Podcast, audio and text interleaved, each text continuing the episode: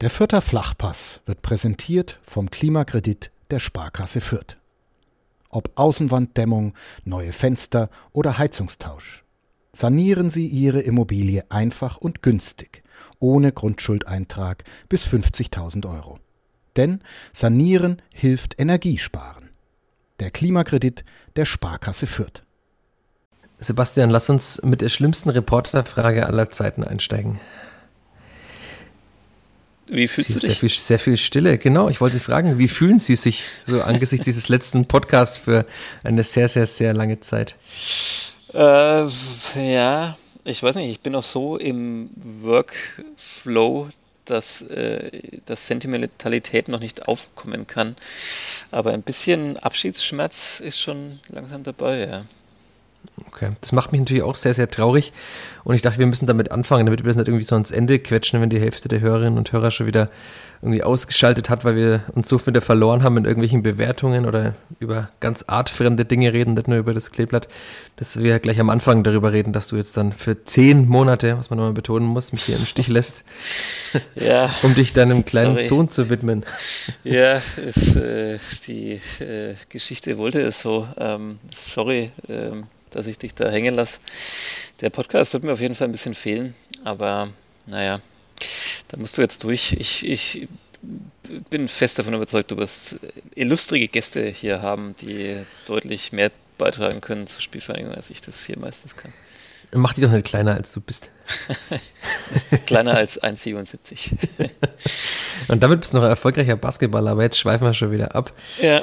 Ich glaube, wir starten rein mit der Werbung und dann reden wir nochmal über das, was wir eigentlich tun wollten, nämlich über die Zugänge und allgemein über die Situation der Spielvereinigung zur Winterpause, oder? Ja, wir, wir müssen das viel mehr zuspitzen. Du weißt doch, wir müssen verkaufen, verkaufen, verkaufen. Der Podcast muss heißen, wer muss weg, wer darf bleiben. dann sagt der, jeder, jeder Hörer, jede Hörerin sagt der Gloser. Weil das ist ja dann die einfachste Antwort, weil da kann man nichts falsch machen, du gehst ja wirklich. Ja, ja, ja wäre auch okay. Gloser muss weg. Wie, Gloser wie so, weg. Mit so einem sächsischen Idiom. Ja, Gloser muss weg. Nachdem wir die letzte Folge aufgenommen haben, nachdem diese größere Demonstration in Nürnberg unter dem Verlagsgebäude oder vor dem Verlagsgebäude und unter meinem Bürofenster war, könnte ich da noch einiges dazu beitragen, aber gut, wir haben ja, wir wollten ja nicht abschweifen. Ähm, ja, die Werbung müsste man inzwischen eigentlich mal auswendig vortragen können. Ich habe es mir fast überlegt, ob ich sie frei vortrage. Ich habe es mal neben mir offen, aber ich versuche es aus dem Kopf. Oh, oh, ich habe oh, das oh. so oft gemacht. Oh, oh, oh. Oh, oh, oh. Denn der Fürther Flachpass wird präsentiert von der Stiftergemeinschaft der Sparkasse Fürth. Unter der Internetadresse kleeblatt.die-stifter.de findest du alle Informationen zur neuen Stiftung der Spielvereinigung und selbstverständlich auch zu unseren weiteren Stiftungen in Fürth und im Landkreis. Gutes tun wird jetzt ganz einfach unter kleeblatt.die-stifter.de. Und wie viel hast du jetzt davon wirklich auswendig vorgetragen? Ich war ein bisschen nervös, äh, das live vorzutragen. Ich habe zweimal nach links geschaut auf meinen Laptop. Okay, okay. das wollte ich nur noch mal festhalten. Das kam mir jetzt zu souverän dafür rüber, dass du hier improvisieren wolltest. Na gut, okay. Ein letztes Mal Thomas Korell im Kalenderjahr 2021 hier im Vierter Flachpass und dann reden wir über das Personal der Spielvereinigung Gröter Fürth. Vierter Flachpass, der Kleeblatt-Podcast von nordbayern.de. Willkommen zu einer neuen Folge des Vierter Flachpass, Folge 80, ein kleines Jubiläum an diesem späten Dezember-Tag. Ist ja fast das Jahr schon vorbei. Wir kratzen die Nummer 80 und wollen heute reden in dieser neuen Folge des Vierter Flachpass über die Mannschaft der Spielvereinigung Kräuter Fürth.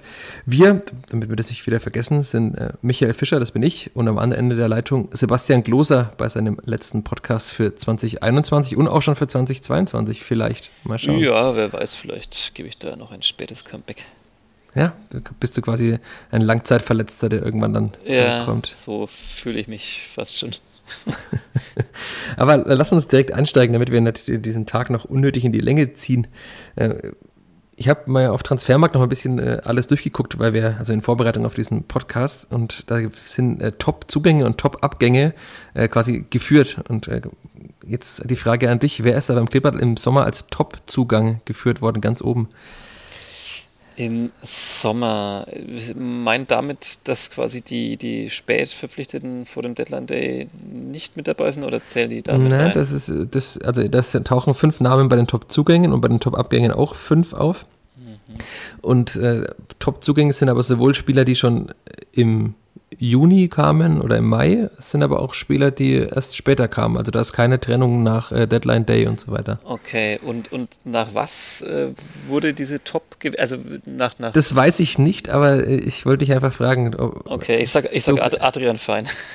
ja, es ist tatsächlich so. Deswegen fand ich diesen Einstieg so passend, äh, um über die Zugänge des Spielverlangs zu reden, denn äh, das war ja ein bisschen auch die Vorstellung im Sommer, dass Adrian Fein dieser Top-Zugang ist und auf Platz 2 ist hier dann Cedric Itten geführt. Also das mhm. ist dann das nächste.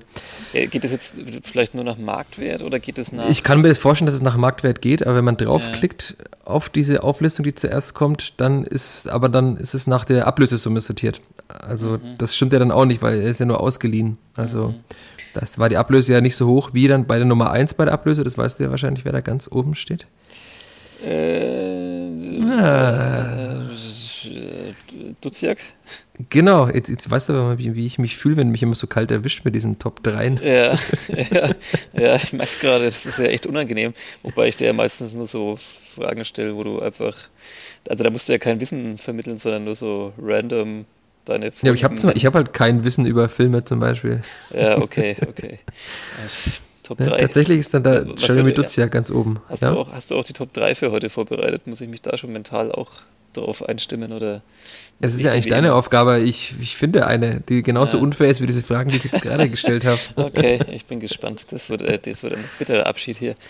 Ja, okay. Mhm. Was waren das? 750.000 oder so? Das ist die sogenannte kolportierte Ablöse, ja. 750.000. Danach kommt Nick Viergeber mit 300.000, Sebastian Griesbeck laut Transfermarkt.de mit 250.000. Und dann mhm. folgen viermal Ablöse frei und dann die ganzen Laien. Viergeber, ein Schnäppchen würde ich sagen. Ein Schnapper, ja. Ja, ja. Sollen wir es irgendwie so durchkategorisieren? Also wir, wir wollen ja einerseits über die, vor allem auf, auf die Neuzugänge eingehen, aber vielleicht müssen wir generell auch ein bisschen den Blick weiten und darüber reden, wer im Winter das Kleeblatt verlässt, verlassen sollte, wer auf keinen Fall gehen sollte. Ähm, ja, naja. Nee, wir können ja einfach mal vielleicht von hinten nach vorne durchgehen, weil du ja auch mhm. vorgeschlagen hast, wir wollen unsere Traumelf für die Rückrunde küren. Mhm. Da können wir einfach mal, es gibt ja, ich halte mich jetzt immer an Transfermarkt, gibt ja vier Torhüter bei der Spielvereinigung. Mhm. Oder glaubst du, da kommt noch ein Fünfter hinzu? Ich glaube, da kommt noch ein Fünfter hinzu, weil einen, Marius Funk, muss man ja leider erstmal durch die Verletzung wegrechnen sozusagen. Der wird in der Rückrunde nicht mehr spielen können, nach all dem, was man weiß. Und ja, ähm, jetzt nur mit Sascha Burchardt und dann zwei sehr jungen Torhütern da reinzugehen in die Rückrunde, ist selbst als Tabellenletzter, der sich nur noch äh, theoretische Chancen ausrechnen darf auf den Ligaverbleib, ähm, ja, wäre ein bisschen arg mutig vielleicht.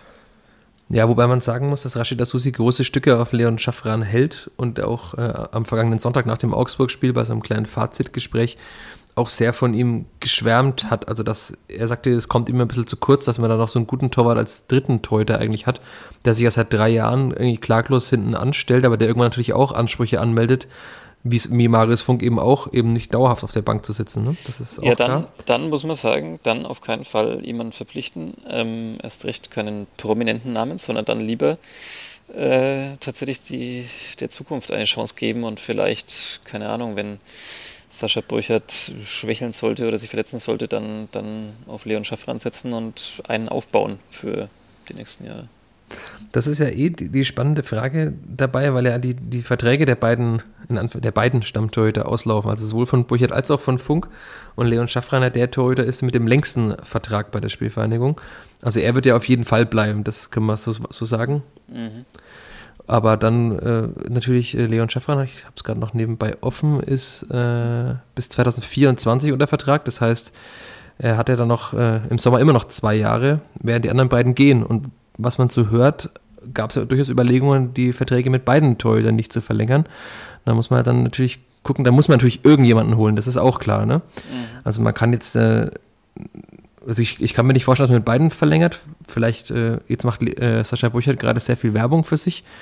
Vielleicht wird mit ihm verlängert, aber Fakt ist ja, dass man wahrscheinlich schon mindestens einen Torhüter holt. Die Frage ist halt, ob man jetzt im Winter jemanden holt, der auch länger da bleibt oder jemanden halt holt, der für ein halbes Jahr ähm, jetzt mal da ist und dann im Sommer einen weiteren Torhüter holt und den Umbruch eben da moderiert. Ja, ja. Und ein Name, der da ja immer wieder fällt, ist schon der von Loris Karius, ne? das muss man auch sagen. Ja, äh, wer weiß, vielleicht, wenn diese Folge erscheint, vielleicht ist er auch schon verpflichtet und sitzt schon in Fürth und macht, äh, äh produziert neues Insta-Gold aus aus Fürth. Es gibt ja auch in Fürth auch schöne Fotospots, also da gibt es ja. ja. im Wiesengrund und so weiter auch einiges oder in der Altstadt, dem man auch schöne Instagram-Fotos machen kann. Insta-Spots aus Fürth. Naja, gut, okay. Du, du, du wirst ja heute die Top 3 ähm, machen. Genau, aber es ist tatsächlich so, dass äh, die Spielvereinigung wirklich Kontakt, ich habe noch ein bisschen recherchiert, tatsächlich Kontakt zum FC Liverpool aufgenommen hat. Also es ist äh, mehr als ein Gerücht mittlerweile. Mhm. Ähm, haben tatsächlich mit in diesem großen Verein von Jürgen Klopp. Das kann man sich immer schwer vorstellen, dass irgendwie Fürth in Liverpool anruft und sagt, hallo, uh, this is Rashid Asusi calling. ja. We want your goalkeeper number four. ja, also ohne sich da jetzt lächerlich zu machen, ich, ich frage mich tatsächlich, wie das abläuft. Ich meine, gut, klar, es läuft viel über Berater und da hat man halt dann die Nummern.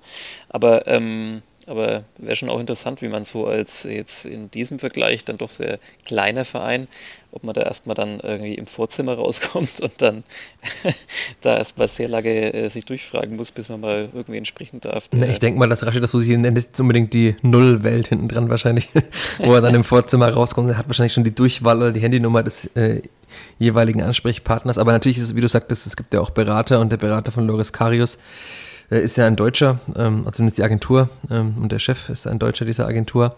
Was äh, wir noch nicht im Podcast genannt haben, was aber natürlich auch spannend ist, dass äh, diese Agentur auch Marco Mayhöfer und Jamie Leveling vertritt, mhm. die ja beide sehr langfristige Verträge in Fürth unterschrieben haben. Also man kennt sich offenbar zumindest. Das spricht auch dafür. Mhm. Das halt, kann man dann sehen, ob Loris Karius, der jetzt auch länger nicht gespielt hat, dann gleich so weit ist, um Sascha Brücher zu verdrängen. Also ich sehe nicht, dass er jetzt kommt und sofort sicher als Stammtorwart hier spielt, auch wenn er diesen großen Namen hat. Mhm. Vor allem nicht den Sascha Brücher der letzten drei Spiele, der ja dann doch gut war. Mhm. Ja, ja, ja. Wird spannend. Ja, wird, wird sehr spannend. Und dann, ich glaube, damit kann man es abschließen. Also Lasse Schulz, der ganz junge Torhüter, der ja immer beim Training dabei ist, also der ist ja wirklich bei jedem Profitraining dabei, damit man auch vier Torhüter hat. Wenn man oftmals irgendwie Trainingsformen und so weiter hat mit vier Toren. Der hat ja auch schon in der U23 gespielt, da einige unglückliche Spiele gehabt mit einigen Fehlern immer wieder, aber auch, äh, man hält immer noch sehr große Stücke auf ihn, offenbar, denn die Vierter haben auch, das hat niemand groß verkündet, aber den Vertrag mit ihm verlängert. Also er hat auch einen Vertrag bis 2024, mhm. wurde also laut Transfermarkt am 28.09. Äh, verlängert, also erst vor knapp drei Monaten das deutet ja auch schon ein bisschen darauf hin, dass man halt vielleicht ihn als dritten Torhüter sieht und dann vielleicht den anderen holen will, zusammen mit Schaffran. Das, also ich spekuliere jetzt nur, ne? spekulieren sind wir nicht so gut wie vielleicht der Boulevard, aber äh, deutet schon einiges darauf hin, dass wenn man halt mit so einem jungen Torhüter auch noch verlängert, weil man könnte ja einfach aus der Jugend einen dritten oder vierten Torhüter hochziehen, das geht ja auch immer, mhm. weil der ja eh meistens nicht viel spielt, außer ab und zu mal bei der U23 und halt im Training das Niveau halten soll und halt damit halt einfach jemand da ist, auch im Training. Ne? Ja. Aber ich glaube, dann können wir von den Torhütern auch springen auf dem Feld. Vielleicht in die äh, größte Problemzone der Spielvereinigung. Hm. Hm, naja. Was könnte diese Problemzone sein? Ach naja, da gibt es ja doch vielleicht auch mehrere, aber, aber ja, gut, gehen wir mal weiter in der Verteidigung. Ähm, da können wir in die, willst du in die Zugänge springen oder willst du mit dem vorhandenen Personal noch äh, starten? Da ist ja nicht so viel da gewesen im Sommer. Ja, also ich würde mit den, mit den Neuzugängen starten und dann muss man uns vielleicht am Ende des Blogs darauf einigen, wer noch äh, gehen sollte, muss ähm, oder was noch passieren muss, wiederum umgekehrt. Ähm, diese zwei Ansätze gibt es ja. Ja, also man, man kann ja, es ist witzig, wenn man das ja, also witzig in Anführungszeichen, wenn man das anschaut und da ist dann die Innenverteidigung und das sind über ganz viele so Verletzungs-Emojis, also so, so ein rotes Kreuz. Ja, Immer alle, noch, das ist, ist. Alle Innenverteidiger, die geholt wurden, sind aktuell verletzt, tatsächlich. Ja, das ist tatsächlich äh, sehr hart. Und das ist auch so, dass, also hat ja die Hoffnung gehabt und da hatten wir auch drüber geschrieben und gesprochen, dass ja Justin Hochmann, Nick Viergeber und Gideon Jung nach ihren Verletzungen ja schon wieder trainiert haben. Also ich habe sie noch gesehen, als sie quasi alle mit dem Athletiktrainer Michael Schlandkofer trainiert haben vor ein paar Wochen. Dann hat der Stefan Neidl gesagt, dass sie, also in einer PK mal, dass sie mit der Mannschaft auch in Passformen und so weiter wieder trainiert haben. Also sie waren auch wieder schon mit der Mannschaft auf dem Platz. Und dann in den letzten PKs war auf einmal plötzlich nur noch die Rede von Hochmar und Viergeber und Jung wurde gar nicht mehr erwähnt. Mhm. Deswegen habe ich da auch nochmal nachgefragt und dann hieß es, dass er einen kleinen Rückschlag ähm, erlitten hat. Also kein Schlag im Sinne des Wortes, aber ähm, schon so, dass er halt äh, trainiert hat wieder und die Belastung gesteigert hat und das Knie, wie es ja oft heißt, eine Reaktion auf diese Belastung gezeigt hat. Ja, das, das als ist, wahrscheinlich das angeschwollen ist oder so. Das ist auch gehört eigentlich auch schon fast in die neue Fußballersprache. Ähm, mit den Reaktionen zeigen, dass das Knie eine Reaktion zeigt. Aber es ist auf jeden Fall so, dass Gideon Jung jetzt äh, wahrscheinlich nicht gegen Stuttgart auf der Bank sitzen wird und nicht in der Startelf stehen wird. Und deswegen, also da ist es noch wahrscheinlicher, dass Nick Viergeber wiederkommt. Er ist ja auch am kürzesten von all diesen Spielern raus. Also er hat sich jetzt, das ist auch schon lang, man wusste ja damals bei der Verletzung nicht. Es war, glaube ich, am 30. Oktober das Spiel in Freiburg, also Ende Oktober auf jeden Fall.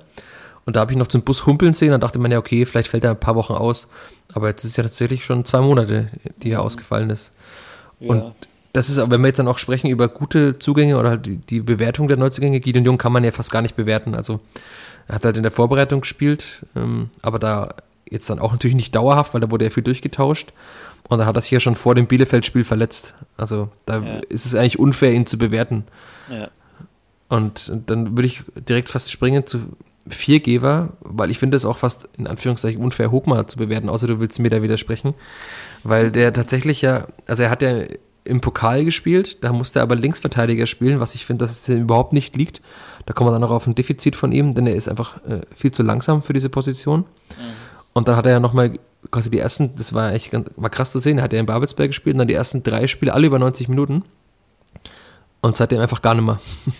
Ja, also ab, abschließend bewerten kann man natürlich logischerweise nicht nach den wenigen Auftritten, aber ich denke mal, man kann schon sehen, dass es ja, das einfach zu hoch war für ihn das Niveau. Also ich, wenn ich mich so richtig daran erinnere, bevor er sich dann verletzt hat, hat Stefan Leitl ja damals auch gesagt, so, dass, dass er sich das auch relativ zu Herzen nimmt, so diese, diese ersten Auftritte und dass man ihn auch so ein bisschen ja, schützen wollte vor sich selber vielleicht, irgendwie vor seinen eigenen Ansprüchen und Erwartungen ähm, ob er sich da vielleicht zu großen Kopf macht. Ähm, aber ja, also ich finde, man kann schon so eine leichte Einschätzung natürlich treffen, dass ja, natürlich auch ein Spieler, der, der, der erstmal wieder vielleicht Spielpraxis auch gebraucht hat, ähm, der jetzt ja auch nicht, ja, der da erstmal reinfinden musste, das muss man schon alles natürlich mit dazu rechnen.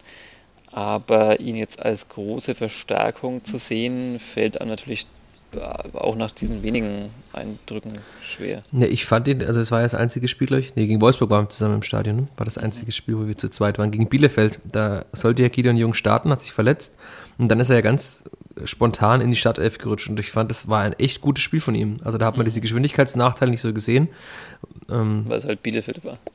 ja, natürlich, das kann schon sein. Ähm, war schon Bielefeld-Spiel, oder? Will ich mir. Doch, muss gewesen sein. Ja. Doch, doch, muss es gewesen sein, ja.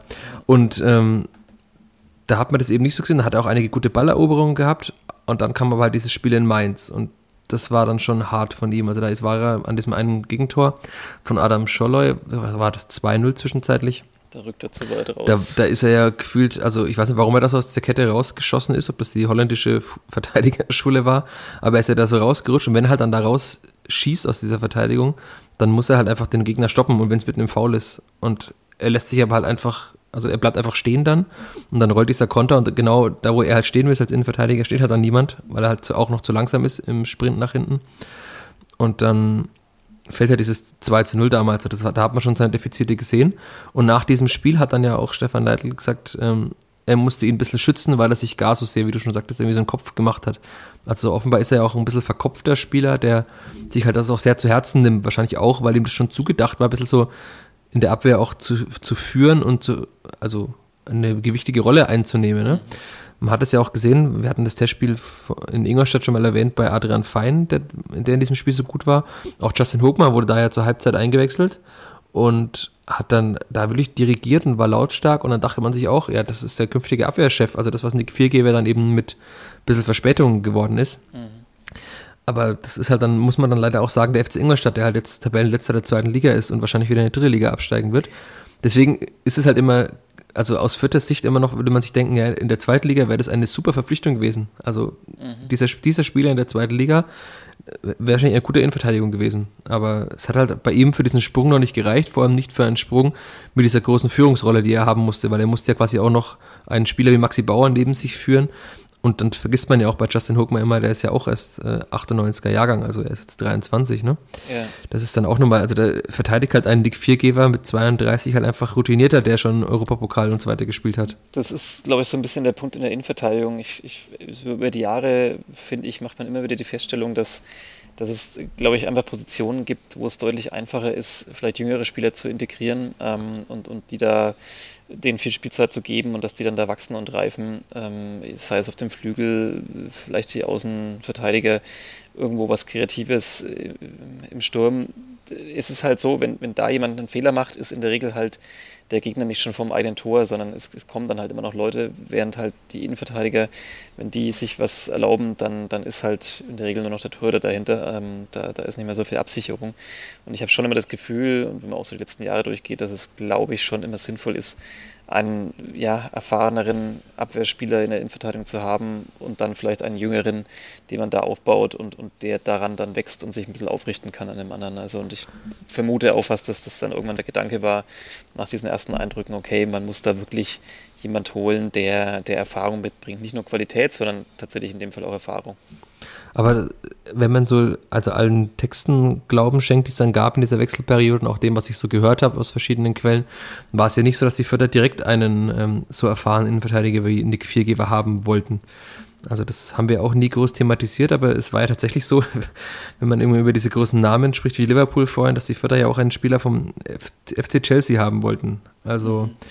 das äh, Malong Sarre, auch ein sehr junger Innenverteidiger, aber halt ein, also dem Namen nach schon und auch allgemein von seinen Qualitäten wird ihm schon nachgesagt, auch mal eine große Karriere noch vor sich zu haben. Mhm. Und die Vierter wollten den ja ausleihen.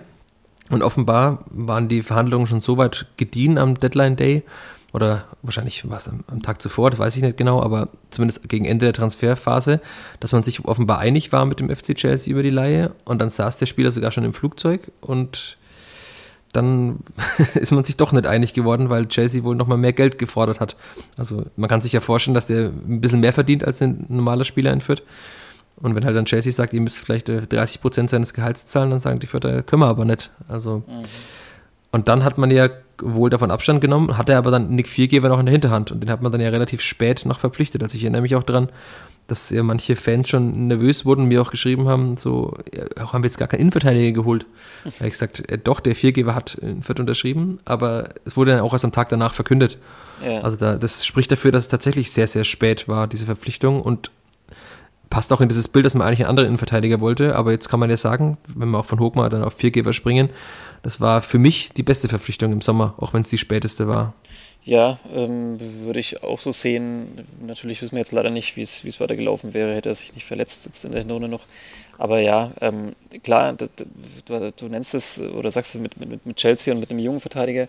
Das ist natürlich der vierte Weg, der viel zitierte. Und natürlich will man vor allem auf junge Spieler setzen.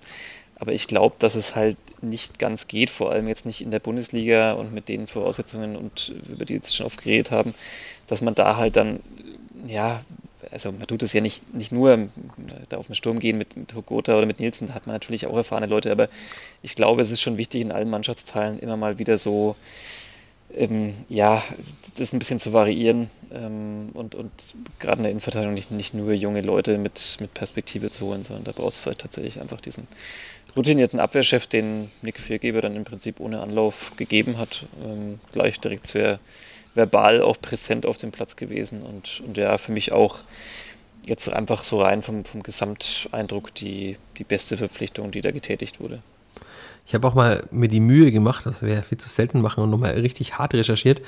Ähm, wie viele Gegentore die Vierter mit und wie viele sie ohne Nick Viergeber das ist, bekommen haben. Das ist nimmer mein vierter Flachpass, wenn jetzt hier auch noch äh, hart recherchiert wird. Es, es, ist also gefühlt war es ja tatsächlich so, dass die Vierter so sehr, sehr, sehr viel stabiler waren. Die Zahlen geben das gar nicht so her, aber es ist schon ein Unterschied. Also sie haben 18 Gegentore in sieben Spielen mit 4 Geber, wenn ich richtig gerechnet habe, sind das dann 2,57 pro Spiel. Was und 31 nicht wenig ist.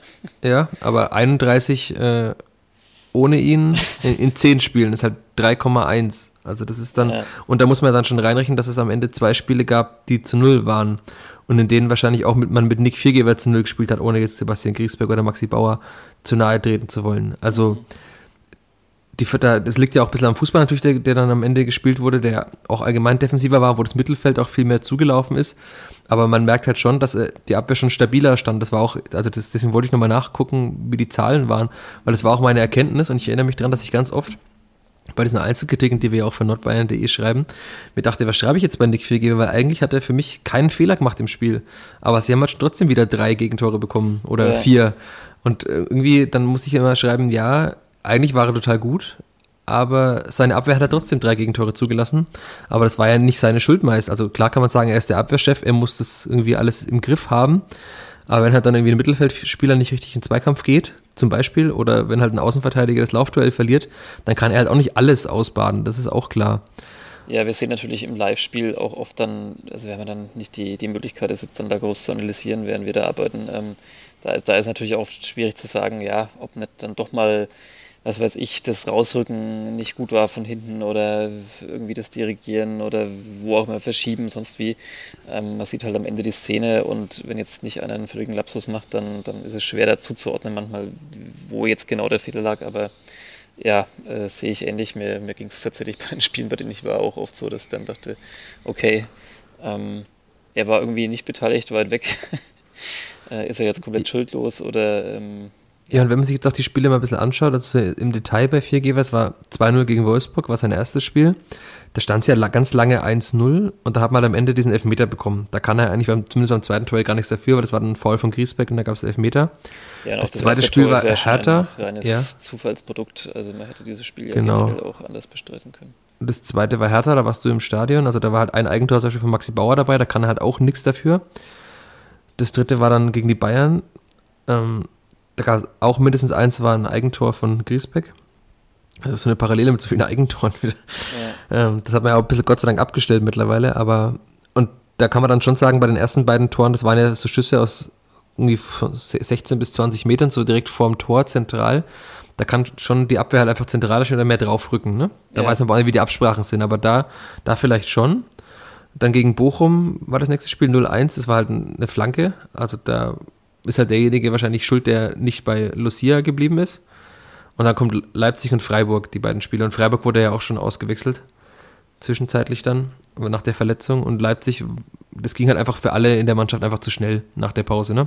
Ja. Das muss man auch einfach sagen. Also die, manche Gegentore bei diesem Spiel waren halt da war Leipzig einmal 45 Minuten lang richtig gut und da merkt man halt, dass sie halt einfach auch äh, ungefähr 400 Mal so viel Geld haben wie Fürth, ne?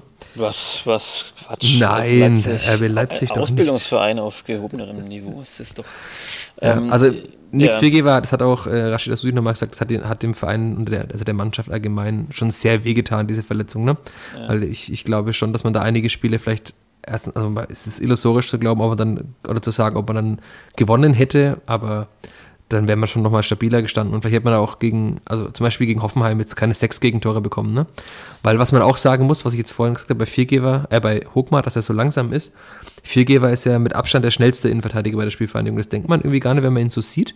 Mhm. Aber wenn man seine Werte anschaut, dann ist er halt äh, auf einer Linie fast schon mit äh, den schnellsten Füttern. Also der, der allerschnellste war ja Hans Nuno Sapai mhm. in dieser Saison, aber halt mit 34,x und Viergeber hatte auch 34,x, aber eine niedrigere Nachkommastelle, aber das ist ja dann marginal. Wenn man halt vergleicht, wie schnell die anderen Spieler hinten drin sind, da ist er halt schon mit Abstand der schnellste. Also der könnte auch so ein Laufduell mit Bebu vielleicht nicht gewinnen, aber diesen entscheidenden Schritt noch da sein, um ihn den Ball irgendwie vom Fuß zu spitzeln oder so. Oder weiß halt auch noch mehr mit seinen 32 Jahren, wann man halt mal keine Chance Genau, mehr, die, die Sache ist halt auch, also das hatte ich mit André Mijatovic auch, als ich diese eine Geschichte über die Defensive gemacht habe ähm, da hat er auch gesagt, dass halt Maxi Bauer hat natürlich auch viele Stärken und ich fand ihn auch jetzt gegen Haaland zum Beispiel erstaunlich gut. Oder auch gegen Lewandowski hat er das echt gut gemacht. Aber Viergeber hat dann auch diese Antizipation. Also er, er, ist halt schnell, aber kann auch schon viele Situationen einfach durch kluge Stellungsspiel schon lösen, dass er gar nicht in dieses Laufduell gehen muss. Deswegen ja. ist er auch einfach so ein guter Verteidiger gewesen, weil er eigentlich alles mitgebracht hat. Ähm, und er konnte noch dirigieren. Also klar, er ist jetzt kein äh, Hummels, der, der diese 50 Meter Diagonalbälle schlägt, das ist schon klar. Aber so ein Spieler kann 40 halt auch nicht kaufen. Also das ist klar, dass das nicht geht. Und aber trotzdem, also mit, für mich, die, wenn ich eine Rangliste erstellen müsste, die ganz klare Nummer eins. Und ich hoffe, dass er auch bald wieder mitspielt. Dann bin ich aber gespannt, wer dann da rausrotieren muss aus dieser Innenverteidigung, die am Ende jetzt ja auch ganz gut funktioniert hat. Das stimmt. Ähm, ich möchte noch kurz daran erinnern, wir sind jetzt schon über eine halbe Stunde und waren gerade bei der Nachkommastelle ähm, von Laufgeschwindigkeit von Innenverteidigern. Also ähm, ich sag mal so, wenn wir in dem Tempo weitermachen, dann äh, bin ich doch noch hier im Podcast vertreten im kommenden Jahr. ich wollte Silvester eigentlich woanders verbringen, aber gut, ist ja jetzt eh wieder Lockdown. Wir können ja jetzt, jetzt ein bisschen springen vielleicht. Ja, ja, wir haben unsere, unsere wir Besten schon gekürt. Ja, wir, wir müssen aber die, Verteidigung muss natürlich noch kurz da bleiben, denn da gab es ja mit äh, Reto William, Willems äh, noch einen weiteren. Ähm, wie siehst du ihn jetzt so ein bisschen abschließend? Du hast ja ein, hast ja auch ein Zeugnis erstellt. Ähm, Spoiler für diejenigen, die die Vierter Nachrichten abonniert haben. Da wird es ein Zeugnis geben. Das wird es irgendwann auch online auf geben. Nordbayern.de geben wird, aber ich wollte mal wieder unser schönes Totholzprodukt anpreisen. Ähm, welche Note bekommt der Willems von dir? Ja, es ist, ist, natürlich jetzt bitter zu sagen, 4,5 bekommt er von mir. Ei, ei, ei. Strenger Lehrmeister. Äh, ganz strenger Lehrmeister. Ich fand, also es, ich fand ihn in den ersten Spielen erstaunlich sicher dafür, dass er so lange nicht gespielt hat. Mich hat es aber immer wahnsinnig gemacht, dass er so defensiv stand, weil man ganz oft gesehen hat, dass die Vierter nach vorne spielen wollten und dann war er einfach nicht da. Also ich habe immer noch diese eine Szene vor Augen, ich weiß nicht, gegen wen es war. Die Spiele gleichen sich ja irgendwann einfach dann, wenn man da oben auf der Tribüne sitzt. Aber Julian Green hat, ist quasi gelaufen also hat, ist so aus dem Halbraum Richtung 16er gezogen und hat nach links geschaut und da war halt einfach immer David Raum, den er da angespielt hätte in der letzten ja. Saison. Und Jedro Willems war halt einfach in seinem Rücken, weil er halt ja. einfach nicht so schnell war und auch nicht diesen Vorwärtsdrang hatte. Das kann man wahrscheinlich erklären, dass er auch gewisse Unsicherheit hatte, wahrscheinlich noch, weil er so lange nicht gespielt hat. Und dann halt lieber erstmal mit Ruhe reinkommen wollte, erstmal defensiv stehen. Und jetzt am Ende, finde ich, hat man auch gesehen, dass er sich auch durchaus nach vorne einschalten kann. Und es gibt auch so einen Highlight-Clip von ihm aus Newcastle, wo er ja vorher gespielt hatte, vor seiner Verletzung, wo er halt einfach ein total krasses Tor schießt. Also er hat auch eine gute Abschlusstechnik und so weiter. Mhm.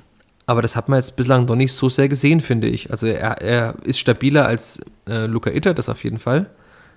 Der ist ja auch ein bisschen älter als er, der hat mehr Erfahrung, das ist auch klar. Aber wenn man halt darüber spricht, dass man in der letzten Saison David Raum hatte. Natürlich, es gibt wenig Spieler, die ihn wahrscheinlich adäquat ersetzen können, aber er ist zumindest auch von seinem ganzen Profil kein 1 zu 1 Ersatz für David Raum gewesen. Florian Zenger hatte doch da irgendeinen Spieler aus der vierten das war nicht Liga. ja, gerne nochmal Werbung für diesen Podcast. Ja, das ist natürlich schon die Frage, ob man halt dann da einen hätte holen sollen, der vielleicht schneller ist und mehr nach vorne mitgehen muss. Also in diesem 4-4-2 yeah. war das eben wichtig, wenn man die ganze Saison mit, diesem, mit der Raute gespielt hätte, weil da gibt es ja keine klassischen Außenspieler. Da muss halt einfach dann der Außenverteidiger, wie letzte Saison Raum und Meierhöfer, eigentlich fast immer am gegnerischen 16er auftauchen, was sie jetzt in der Bundesliga auch schon immer so oft getan haben, weil sie ja auch tief verstanden mit der ganzen Mannschaft, aber ich, ich fand das schon bezeichnend, dass ja. halt der, der Linksverteidiger immer nicht da stand, wo man ihn erwartet hat. Das hat auch das Spiel ein bisschen geprägt, weil dann halt Green so einen Sekundenbruchteil geschaut hat und dann hat er irgendwie, na okay, dann ziehe ich halt selber in die Mitte. Ja. Und das hat es für das Spiel schon irgendwie auch verlangsamt. Ohne dass du es nachschaust, was glaubst du, gibt der Kicker äh, Willems für eine Note? Oder was hat er da für eine Durchschnittsnote? Haben die ein Zeugnis als Durchschnittsnote? Ja. Äh, 4,0. Ja, 4,04. Also du bist strenger als der Kicker, was quasi unmöglich ist, weil niemand ist strenger als der Kicker bei der Notengebung. Ähm, äh, ja, Respekt. Aber ich, ich, ich, möchte nicht vorgreifen, aber wenn wir dann abschließend unsere, unsere Mannschaft äh, zusammenstellen, die wir dann gerne im neuen Jahr auf Platz sehen würden, dann muss ich tatsächlich auch sagen, der liebe äh, Jetro Williams fliegt bei mir da einfach raus. Ähm, ich komme dann darauf noch, wen ich da hinstelle und warum, aber ähm, ja. Da bin ich sehr gespannt drauf. Ja. Das ist natürlich eine Frage der Alternativen dann. Aber ja. ich, ich fand schon, dass er gegen Augsburg fand ich ihn echt gut. Auch sehr, also diese Ruhe und Abgeklärtheit finde ich echt gut. Nur oftmals wirkt es auch ein bisschen so, also ist natürlich ein schwieriges Wort immer, aber lustlos. Also auch nicht so, der Rashid Asusi hat ja in dem Text, der jetzt kürzlich erschienen ist, bei uns äh, Sebastian Griesbeck für seine Mentalität gelobt. Mhm. Das ist auch immer so eine Sache, ist, wann ist jemand der Mentalitätsspieler? Also manche haben halt irgendwie ein gewisses Phlegma und eine, eine andere Körperhaltung und Ausstrahlung. Ja. Aber bei Willems wirkte das schon so, als ob er jetzt nicht immer mit dem vollsten Einsatz spielt. Er hat so eine Leichtigkeit und aber irgendwie, also deswegen habe ich auch diese sehr negative Bewertung dann am Ende, also habe ihn so bewertet damit, weil ich fand, dass das irgendwie immer ein bisschen gewirkt hat, wenn er keine Lust hätte. Das ist natürlich ein schwerer Vorwurf, aber es wirkt immer so nicht ganz, nicht, dass er mit 100% Herzblut spielt. Ja, da, da tatsächlich, da würde ich nicht mitgehen. Also ich, ich finde das von außen wahnsinnig schwer ähm, einzuschätzen. Das ist ja das, das ewige Thema auch bei der Nationalmannschaft gewesen mit Mesut Özil. Ähm, ich glaube, es gibt halt einfach Spielertypen, die sind dafür gemacht, wie die Griesbecks und Christiansens dieser Welt, denen sieht man halt jedes Mal eigentlich schon nach fünf Minuten an, dass die, ähm, also wie als hätten die halt so eine Acht-Stunden-Schicht hinter sich ähm, und, und erst recht dann am Spielende. Und die sind halt von ihrer ganzen Körpersprache und Art, wie sie Fußball angehen, vielleicht Fußball arbeiten auch, wie man ja dann immer schön sagt, und nicht spielen. Ähm, da, da, wirkt es halt mehr so und ich glaube, es gibt andere Typen, die, die, die sind nicht weniger dabei, aber da wirkt es halt einfach anders. Ähm, das sind halt vielleicht eher kreativere Spieler, leichtfüßigere Spieler. Ähm, ist jetzt Willems beides eigentlich gar nicht so, auch ein sehr körperlich robuster Spieler. Ähm, aber ja, also da würde ich mich tatsächlich nicht anschließen ähm, und trotzdem fliegt er in meiner Wunschelf raus.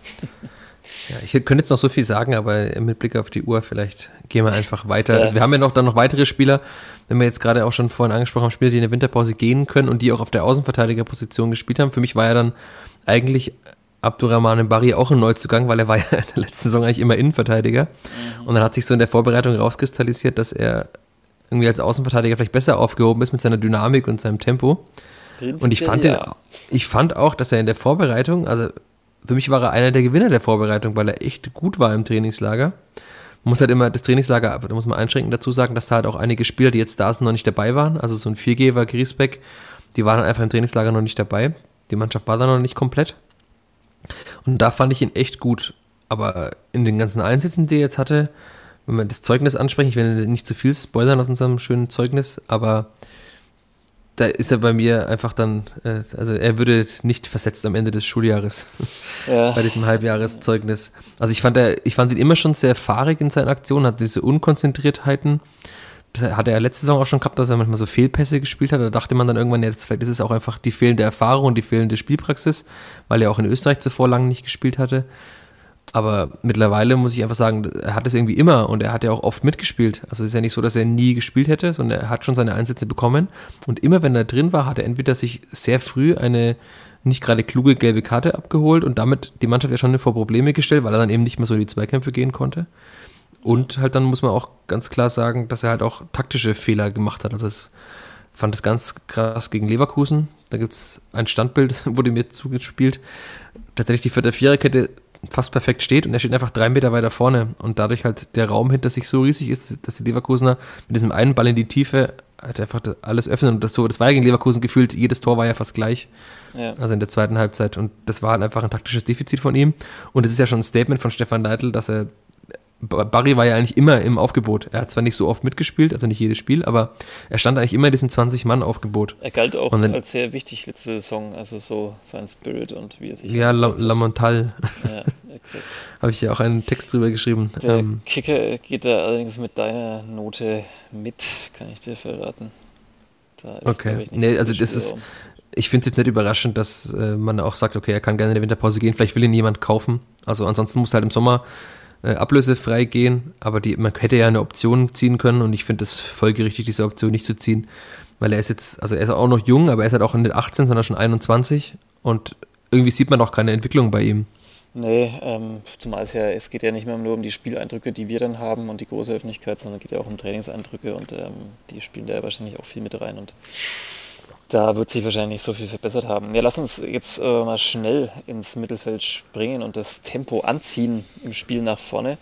Ähm, wobei wir noch relativ defensiv bleiben, wahrscheinlich erstmal, wenn wir die, die Neuzugänge anschauen. Max Christiansen und Nils Seufert relativ früh verpflichtet, quasi noch zu Zweitliga-Zeiten, wenn man so will. Ähm, einer hat sich durchgesetzt, der andere nicht. 13 zu 4 Einsätze, ähm, wobei das sich so vielleicht gar nicht in den Zahlen ausdrücken lässt, wie groß der Unterschied da ist. Ähm, ja, haben wir letzte ja, ich Folge Ich finde es witzig, dass, dass der Spieler sich durchgesetzt hat, der weniger selbstbewusst war. Weil das kann man jetzt ja auch mal, wenn man so den, den Blick ein bisschen weitet, ja auch dazu erzählen. Ich habe mich mit Nils Seufert unterhalten und dann haben wir auch über dieses Jahr in Bielefeld gesprochen, wo er hat er quasi im Aufstiegsjahr war er bei Bielefeld noch sehr wichtig und am Ende hat er jetzt ja gar nicht mehr gespielt. Seit Frank Kramer in Bielefeld ist, hat er eigentlich nicht mehr gespielt. Und da hat er gesagt, ich hatte bei allen Vereinen, bei denen ich war, also sinngemäß zitiert, wenn ich fit war, immer meine Einsätze und die Einsätze ist ungefähr wird er auch in Fürth haben. Und mhm. es hat sich ja jetzt gezeigt, dass er die Einsätze offenbar nicht bekommen hat und ähm, dass er eben in die zweite Liga jetzt ja verliehen werden soll, was auch nur folgerichtig ist, weil er hat einfach keine Chance. Das Mittelfeld ist einfach zu dicht besetzt und er hat da keine Chance zu spielen. Vor allem, weil der andere Zugang, Max Christiansen, also es ist nicht, sind nicht genau die gleichen Spielertypen. Säufer ist ja ein bisschen so ein Achter, Christiansen der Sechser. Aber Christiansen, ein sehr angenehmer, ruhiger Typ, der im Sommer halt dann gesagt hat, ja, er hat ja schon mal auf diesem Bundesliga-Niveau gespielt, hat auch Stefan Neidl dann gesagt. Also es ist nicht, dass der so von der dritten Liga in die erste gesprungen ist, noch nie auf dem Niveau war, aber er hat natürlich schon ein bisschen Anlaufzeit gebraucht, also eine Parallele ja zu Anton Stach ein bisschen auch, der auch am Anfang so über erste Einsätze kam von der Bank und dann irgendwann sich halt festgespielt hat. Und wenn ich viel gebe auf die Eins würde ich Christiansen direkt dahinter auf die Zwei setzen. Also das ist für mich der zweitbeste Zugang gewesen. Hätte man jetzt auch nicht gedacht im Sommer ähm, bei dem Spieler, der aus der dritten Liga vom Waldhof Mannheim kommt. Ja, oder halt genau deswegen dann schon, aber ähm, ja, also ich habe es ja von Anfang an gesagt, so ich, ich mag diesen Spielertyp und, und also mit ihm habe ich jetzt persönlich noch nichts zu tun gehabt, aber ich finde den, find den sehr gut. Ähm, der hat, ja, wie du schon sagst, ähm, kommt da, ist da weit oben mit dabei bei den Neuzugängen, bei denen es sich gelohnt hat. Ähm, ja, Nils Seufert haben wir auch schon besprochen. Dann äh, bleiben wir. Ja, noch ganz, noch, ganz, ganz mhm. kurz vielleicht noch zu äh, Christiansen. Also, ich finde auch, dass was für ein bisschen fehlt, hat man ja oft irgendwie so, also das ist auch immer eine oberflächliche Betrachtung, aber halt jemand, der auch so diese Führungsspielerrolle einnimmt. Und ich finde, dazu gehört nicht nur diese Führungsspielerrolle auf dem Platz, sondern halt auch neben dem Platz. Das ist natürlich jetzt die Sicht eines Journalisten. Aber da fand ich das halt dann zum Beispiel in Gladbach kam halt dann einfach Nils, äh, kam Max Christiansen zu uns, um das zu erklären. Das finde ich dann schon bezeichnend, dass halt jemand, der eigentlich aus der dritten Liga kam und in Fürth jetzt dann langsam reinwachsen sollte, halt der ist, der dann in so schwierigen Momenten auch irgendwie das Wort ergreift im Sinne der Mannschaft, während andere, die man vielleicht als Führungsspieler bezeichnet, mit hängenden Köpfen zum Bus laufen dahinter. Also es gibt ja bei manchen anderen Vereinen Spieler, die halt einfach immer reden. Also klar ist Thomas Müller jetzt das krasseste Beispiel, aber es gibt ja schon so Menschen und Spieler von sich, die sagen, ich bin die Führungsfigur in der Mannschaft und ich will dann auch das nach außen quasi vertreten. Mhm. Und das fehlt mir ein bisschen bei, bei der Spielfang der Saison. Also ich finde, Griesbeck ist es auf dem Platz und Rashid Susi hat ja auch gelobt, dass er so große Mentalität hat. Aber er ist halt jemand, der sehr, sehr ungern äh, mit Medien spricht. Und das, diese Rolle, finde ich, hat Max Christiansen gut eingenommen. Ähm, mhm. Das muss man noch dazu sagen. Also nicht nur auf dem Platz gereift, sondern halt auch, äh, man, er ist ja auch schon 25. Das war auch witzig im Trainingslager. Kleine Anekdote noch, dass äh, die Mannschaften immer aufgeteilt wurden nach Alter. und er war in der Mannschaft der Ältesten. Dann dachte das ist aber komisch, wenn ich Jahrgang 96 bin ähm, und bin bei den Ältesten in dieser Mannschaft. das stimmt. Ähm, ja, äh, ist erstaunlich, aber so ist es in Fürth ähm, meistens von der Altersstruktur.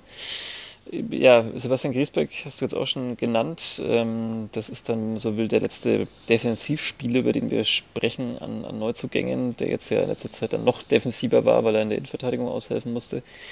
Da bin ich sehr gespalten, was so seine Rolle angeht. Also ja, ähm, Mentalität, Arbeitsmoral äh, hat am Anfang auch dafür gesorgt, fand ich, dass es erstmal stabiler wurde. Aber so richtig überzeugt bin ich dann irgendwie doch nicht. Ja, ich finde es ja eigentlich witzig, dass es immer, er wurde so als in Anführungszeichen Notlösung oft bezeichnet in der Innenverteidigung und ich fand, dass er da viel besser war als im defensiven Mittelfeld. Weil er schon auch so ein, zwei ziemliche Aussätze hatte. Also ja, aber jetzt am Ende halt, ich glaube, er hat ein bisschen gebraucht für diese Position und ich fand ihn aber jetzt am Ende echt gut. Also gegen Dortmund zum Beispiel, auch die zweite Hälfte gegen Union. Die erste fand ich nicht gut gegen Union. Da hat er ja auch diesen Bock drin gehabt, wo er den Ball irgendwie so zur Ecke geklärt hat oder einmal den Ball auch Max, äh, Max Kruse, sag schon Max ja. Christiansen, Max Kruse vorgelegt hat. Und da hat er sich aber gefangen und eigentlich so die letzten zweieinhalb Spiele fand ich ihn echt gut und irgendwie auf der 6 fand ich ihn nicht so gut. Also der, ich erinnere mich darauf, dass er oft zu langsam war. Also er ist ja von der reinen Sprintgeschwindigkeit einer der schnellsten beim Kleeblatt. Das hat man auch gegen Augsburg gesehen. Also bei so einem Konter mit so riesigen Schritten, das, äh, wenn so riesige Männer immer rennen, sieht das ja sehr gewöhnungsbedürftig aus. Wie bei Erling Haaland, das äh, denkt man auch nicht, dass der so schnell ist. Mhm. Aber Griesbeck hat da wirklich einigen Spielern einige Meter abgenommen auf dem Weg nach hinten mit so riesigen Schritten. Und aber halt so im Spiel war er oftmals irgendwie, fand ich, falsch postiert. Und dann der Höhepunkt war ja dieses Spiel in Freiburg, wo er also gar keinen Fuß auf den Boden bekommen hat und dann noch das 1-0 quasi in Anführungszeichen verschuldet hat, weil sein Gegenspiel nach der Ecke ja das Tor geköpft hat. Ja. Und er dann schon noch vor der Pause ausgewechselt wurde. Und solche Spiele gibt es eben auch, deswegen gehe ich da schon bei dir mit, dass er nicht vollends überzeugt hat, man noch ein bisschen gespalten ist. Aber ich finde, er ist angekommen und jetzt bin ich aber dann gespannt, wo er dann spielen soll auf dem Platz, weil ich finde, auf der 6 hat sich jetzt Christiansen festgespielt. Auf der 6 kann auch Seguin noch spielen. Ist er, ja. finde ich, vielleicht sogar besser auf der Position als weiter vorne.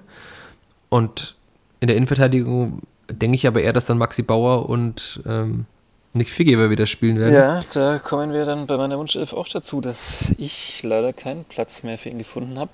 Ist natürlich ein bisschen eine Systemfrage, aber ähm, ja. Also wenn man natürlich mit einer Doppelsechs spielt mit Christiansen und Griesbeck, dann, dann geht es.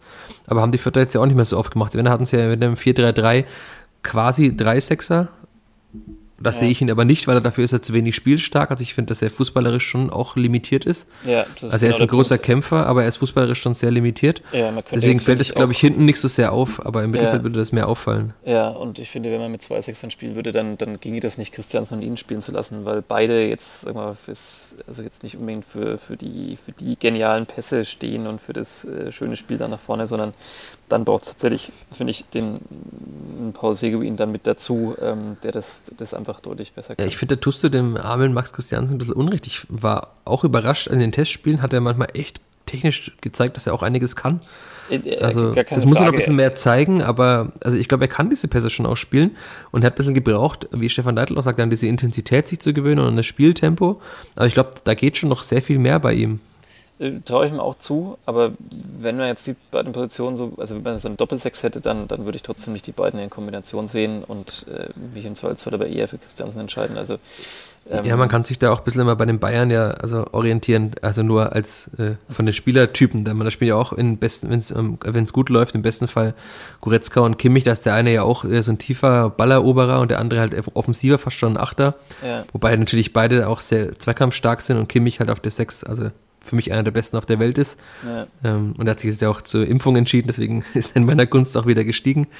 Ja, ähm, hoffentlich ja. hat er sich nicht zu spät dafür entschieden, was seine. Gesundheit betrifft. Ja, genau. Ähm, okay. Aber ja, ich äh, tue mich da auch schwer. Offensive ist jetzt das Stichwort. Wir müssen hier weiterspringen. Ich muss doch noch, ich habe doch noch Termine und muss doch noch, also, ja. ähm, sonst, sonst werde ich hier irgendwann noch jetzt mitten im Podcast, werde ich dann noch runterzählen und dann dir ein frohes Neues wünschen. Ähm, Neuzugänge noch im Mittelfeld. Wir haben genannt vorhin den, ja, die teuerste Verpflichtung sozusagen, Jeremy Duziak. Ähm, über Adrian Fein haben wir jetzt, glaube ich, auch letzte Folge schon ausführlich gesprochen. Das müssen wir, glaube ich, nicht nochmal vertiefen. Ähm, Jeremy Duziak, ja, äh, auch so äh, mal gute Akzente gesetzt und dann wieder untergetaucht. Also man weiß nicht so richtig, ich könnte ja auch, also vielleicht bin ich zu kritisch nach dieser Hinrunde, aber ich finde, bei fünf Punkten nach 17 Spielen muss man auch kritisch mit der Mannschaft äh, umgehen. Und ich habe ihm halt an dem Zeugnis zum Beispiel auch eine, ich fühle fühl mich da unwohl dabei, Spielern Noten zu geben, weil ich das irgendwie komisch finde, aber haben sie jetzt in einem Zeugnis gehören Noten eben dazu, außer man ist in der Grundschule. Und da habe ich ihm eine 5 gegeben, weil ich finde, für dieses Geld, was man investiert hat, 750.000, also quasi doppelt so viel äh, wie Viergeber und Griesbeck zusammen und allgemein der teuerste Einkauf seit langem in Fürth. Dafür zeigt er, finde ich, viel zu viel, äh, viel zu wenig. Ja, also ähm, es war ja schon so, klar, sonst wäre er vielleicht jetzt auch nicht in Fürth gelandet, ähm, dass er dann in, in, Hamburg auch nicht mehr so zum Zuge kam und sich jetzt auf den Stationen, auf denen er war, ja, sich immer nur sozusagen jetzt bedingt durchgesetzt hat. Ähm, und, und ich finde, das merkt man dann halt immer. Also ähm, und, und das ist vielleicht der Punkt, warum jetzt zum Beispiel ein Christiansen oder ein, ein Meierhöfer auch in Fürth funktioniert haben und funktionieren das sind Spieler, die haben sich zwar auf einem niedrigeren Level, aber haben sich da durchgesetzt und waren vielleicht, haben wichtige Rollen gespielt. Und ich finde bei Duziak Bergwärts so ein bisschen, der war im Dortmunder Nachwuchs und so weiter, ähm, der hat sicherlich so ja, seine Erfolge, die er für sich verbuchen kann, aber ähm, vielleicht jetzt einfach nie so der Spieler, der jetzt die zentrale Rolle gespielt hat und, und äh, vielleicht nicht mit dem Selbstbewusstsein da ankommt. Und ist jetzt auch schon 26, jetzt auch irgendwie kein, kein junges Talent mehr oder sowas und ich finde auch, also ich habe, wie gesagt, Spiele gesehen und Momente, wo ich mir dachte, ah, da blitzt jetzt sein Können auf und er hat den Blick und hat irgendwie so der Instinkt, wie man da vielleicht einen Ball irgendwie in den Strafraum reinbringt oder selber abschließt. Ähm, aber insgesamt sind wir da jetzt bei zwölf Einsätzen, was ja auch schon was darüber aussagt, dass es eben da schon nicht zu mehr gereicht hat. Nee, er kam und, erst später. Äh, er kam erst später, aber trotzdem, ähm, und, und, und muss jetzt auch gucken, wie lang waren die Einsätze bei den zwölf, aber, ähm, aber, aber so richtig Akzente gesetzt hat er nicht und, und da hätte ich mir tatsächlich auch deutlich mehr erwartet. Es war jetzt ja auch schon zu sehen, dass er in den letzten Spielen eigentlich kaum mehr eine Rolle gespielt hat. Also er hat in Dortmund ist er gestartet und in Leverkusen hat er sein erstes Tor gemacht, aber er hat jetzt auch nicht immer durchgespielt und so weiter. Also ich glaube, dass Stefan Leitl auch nicht so zufrieden ist mit ihm. Und wie du schon sagtest, von, seiner, von seinem ganzen Werdegang ist er vielleicht wirklich ein Spieler, der in einer Mannschaft, die funktioniert, die kann er noch besser machen. Weil er, also, dass er ein guter Fußballer ist, das sieht man in jedem Training. Ja. Und das sieht man auch an seiner Ballbehandlung, wenn er den Ball mal hat. Aber bei ihm ist es auch wieder, das, also ich finde es echt dumm, das den Spielern vorzuwerfen, aber man sieht da auch irgendwie so, er ist halt auch keiner, der sich immer mit vollem Einsatz reinwirft, weil halt auch so, ich weiß nicht, ob das ein Phlegma ist, ein bisschen so, aber das, es sieht auch bei ihm nicht so aus, wie wenn er halt immer wollen würde. Und ich glaube, das ist halt für viele Fans zumindest schon wichtig, dass man halt Spieler noch ansieht, dass sie wollen. Ähm, ja, zumindest ich, halt, wenn es nicht so gut läuft. Ne? Also genau. meistens natürlich dann der Vorwurf und nicht, wenn du wie in der vergangenen Saison, wenn es halt irgendwie ein Selbstläufer ist. Ähm, das ist ja generell auch sowas, also wo dann auch immer Trainer sagen, äh, oft, naja, so die wahre Qualität von so einem Spieler zeigt sich dann, wenn es halt auch mal nicht so läuft. Also, also wenn alles funktioniert und die ganze Mannschaftsgefüge passt und, und man jagt von Erfolg zu Erfolg, dann ist natürlich auch immer leichter, sich da zu integrieren, außer du spielst vielleicht gar keine Rolle oder so, ähm, als, als wenn du halt, ja, wenn es halt nicht so läuft, wenn du unten drin stehst und tatsächlich vielleicht eher erstmal Arbeit und Kampf gefragt ist, ähm, bevor du dann die originären Stärken eines Jeremy Duziak sozusagen auf den Platz bringen kannst. Und ähm, ja, das, ich dachte tatsächlich, dass er da äh, entweder Green und Tillman, also, also, dass er sich da durchsetzt sozusagen und das äh, ist bislang nicht der Fall. Ja, aber man kann ja, wie du jetzt gerade sagst, Tillman hat ihn dann einfach verdrängt aus der Mannschaft. Ja. Und das ist ja dann auch schon ein Zeichen. Also Tillman ist halt viel jünger als er hatte jetzt, äh, natürlich war er mal, als er ganz jung war, galt er als der kommende Messi und so weiter, aber es hat jetzt niemand von ihm erwartet, dass er diesen Sprung schafft ja. zum mittlerweile ja fast unumstrittenen Stammspieler. Also wenn man jetzt die elf der letzten Spieltage anschaut, ist Tillmann ja ganz klar Stammspieler bei der Spielvereinigung. Und da, ich finde auch, dass er das immer wieder beweist, warum er da spielt. Und Duziak hat es eben auch in seinen Einsätzen nicht getan. Natürlich ist es nicht so einfach, in eine eh schon verunsicherte Mannschaft reinzukommen, wo es auch nicht so gut läuft, die vielleicht auch nicht mehr so offensiv spielt, wie er gerne spielen würde. Aber ich glaube, wir können schon festhalten, dass da noch einiges mehr gehen muss, vor allem für dieses, in Anführungszeichen, viele Geld äh, für Fürther Verhältnis, was man bezahlt hat. Ja, ja, absolut. Äh, springen wir in den Sturm oder möchtest du dem Mittelfeld noch was hinzufügen? Oder habe ich. Ja, bei Adrian Fein haben wir jetzt echt schon viel geredet und äh, es ist ja. halt leider, leider so, dass er halt äh, die Spielverhandlung verlässt. Ich hätte ihn gern mal so ein, zwei Spiele gesehen, auch auf dem Platz, wirklich. Ähm, um mal zu sehen, was, wie er sich verhält, auch in diesen Drucksituationen und so weiter. Man hat es ja dann bei, beim letzten Mal beim Testspiel gegen Heidenheim gesehen, wo er am Anfang gleich zwei Fehlpässe gespielt hat. Das war einfach, glaube ich, eine große Verunsicherung. Und ich glaube auch, dass es bei ihm ein bisschen mental, psychisch nicht so einfach ist. Also das ist natürlich jetzt nur Ferndiagnose und äh, ganz schwierig von außen zu beurteilen, aber dass er Fußball spielen kann, hat man auch im Training oft genug gesehen. Aber ja, ich, ja. Das sind wir auch wieder bei dem Thema Körpersprache und Arbeit gegen den Ball und so weiter, ne? Ja, ich glaube, er braucht einfach mal den richtigen Verein. Also ich glaube, dass tatsächlich jetzt so die, die Stationen, die er da jetzt hatte, die, die waren dann, ähm, also korrigiere mich, wenn ich jetzt falsch liege, er war in Hamburg, Ne, er, er ist quasi aus der Bayern-Jugend zuerst zu Regensburg, dann nach Hamburg, dann nach Eindhoven und jetzt nach Fürth. Ja. Also eigentlich ist er ja seit vier Jahren auf Wanderschaft oder seit dreieinhalb ja, Jahren. Und, und, und, Hamburg wissen wir jetzt alle, wie da die Drucksituation ist. Ähm, das, das ist nicht einfach, auch für gestandenere Spieler. Ähm. Da war er aber ja dann erstaunlich gut. da war er erstaunlich gut. Ähm, in den Niederlanden kann ich jetzt nichts sagen, da kann jetzt die Gesamtkonstellation nicht, nicht bewerten. Ähm, und, und jetzt bist du halt bei einem ja, Aussteiger in der Bundesliga, wo eben vielleicht tatsächlich auch immer erstmal andere Sachen gefragt sind, als die, die er mitbringt. Und ich glaube, es wäre für ihn jetzt irgendwie wichtig, mal zu einem Verein zu gehen, der jetzt, der jetzt vielleicht, ja, nicht gerade zwingend aussteigen muss, so wie Hamburg, ähm, oder äh, gegen den Abstieg kämpft, jetzt in so einem, so einem besonderen Bundesliga-Jahr wie, wie die Spielvereinigung, sondern der bräuchte jetzt mal einen Verein, der wo, vielleicht wo, wo Ruhe ist, also Ruhe sind Fürth auch, aber, aber ja, äh, wo es ein Verein, der jetzt vielleicht irgendwo im Mittelfeld, sage ich mal, steht und wo man dann einfach seine spielerischen Fähigkeiten mal sieht, wo er sich festspielen kann, das äh, würde ich ihm tatsächlich wünschen. Ja, also er war auch ein sehr freundlicher Mensch, auch im Trainingslager im Sommer. Aber da hat man schon auch gemerkt, äh, dass er mehrmals betont hat, er würde jetzt schon gerne mal eine sportliche Heimat finden und er will jetzt halt mal dieses, diese Laie nutzen, aber so ungefähr, er kann sich auch sehr gut vorstellen, in Fürth nach den ersten Eindrücken und wie freundlich die Mitspieler zu ihm waren, wie gut sie ihn aufgenommen haben, auch länger in Fürth zu bleiben. Also das klang schon so, dass er halt einfach ein Mensch ist, der jetzt einfach mal eine Heimat braucht. Das ist ja klar, der ist eigentlich seit er 18 ist immer unterwegs und natürlich will man dann irgendwann mal auch ankommen bei irgendeinem Verein, weil als Leihspieler bist du ja nicht immer trotzdem, du bist erstens mal der Leihspieler vom FC Bayern jedes Mal und du hast halt auch nicht wirklich eine Heimat und du weißt halt eigentlich, naja, wahrscheinlich werde ich im nächsten Jahr wieder weiter verliehen. Und ich glaube, es ist halt jetzt für ihn auch wichtig, dass er halt mal dann wirklich bei einem Zweitligisten wieder, das ist für ihn erstmal wahrscheinlich ein Rückschritt, aber bei einem Zweitligisten Fuß fassend auch mal zwei Jahre, wir hatten es ja bei Marius Funk auch, einfach mal zwei Jahre spielt. Also man ja. denkt immer, er ist dieser langjährige Erstligaspieler. Aber das haben die Förderverantwortlichen auch betont, immer wieder, wenn man danach gefragt hat, er hat halt einfach in 14 der ersten Bundesliga-Minuten jetzt gespielt.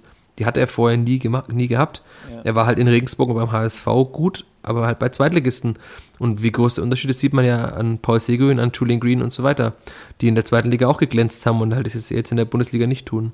Ja, ich denke mir auch zum Beispiel, vergangene Saison wäre es möglich gewesen, ihn gut zu integrieren äh, in dieses vierte Spiel, offensiv geprägt und, und ja, in manchen Tagen ein Selbstläufer sozusagen. Aber in der Situation war es vielleicht einfach nicht die richtige. Wir kommen zum Sturm und da können wir jetzt versuchen, jetzt die Stunde voll zu machen und dann müssen wir noch unsere Mannschaft, unsere Wunschelf sozusagen küren. Und du musst noch eine Top 3 aus dem Ärmel schütteln. Ähm, Sturm können wir ein bisschen kürzer machen. Da haben wir im Prinzip nur zwei Neuzugänge und der eine hat sich leider auch dann direkt schwer verletzt ähm, im Knie. Ähm, Jessic Nankam kann man also auch nicht wirklich bewerten, war sozusagen da. Ja, man kann halt 45 Minuten von ihm bewerten gegen die Bayern Amateure und da hat man eben genau gesehen, dass er ein Spieler ist, der dem Klippert bislang gefehlt hat. Also er war sehr durchsetzungsstark, sehr schnell irgendwie. Also ich erinnere mich daran, dass ihn den Verteidiger am Trikot gehalten hat und irgendwie so zu Boden ringen wollte und er ist einfach weitergelaufen, weil er einfach so ein Büffel war.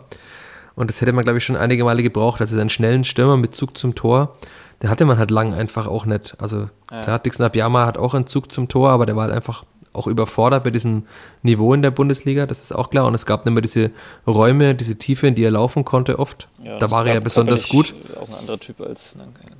Genau, also äh, ich glaube, dass die Spielvereinigung auch jetzt gewagte These, aber besser dastehen würde, wenn Jessic Nankam gespielt hätte, die Saison mhm. über.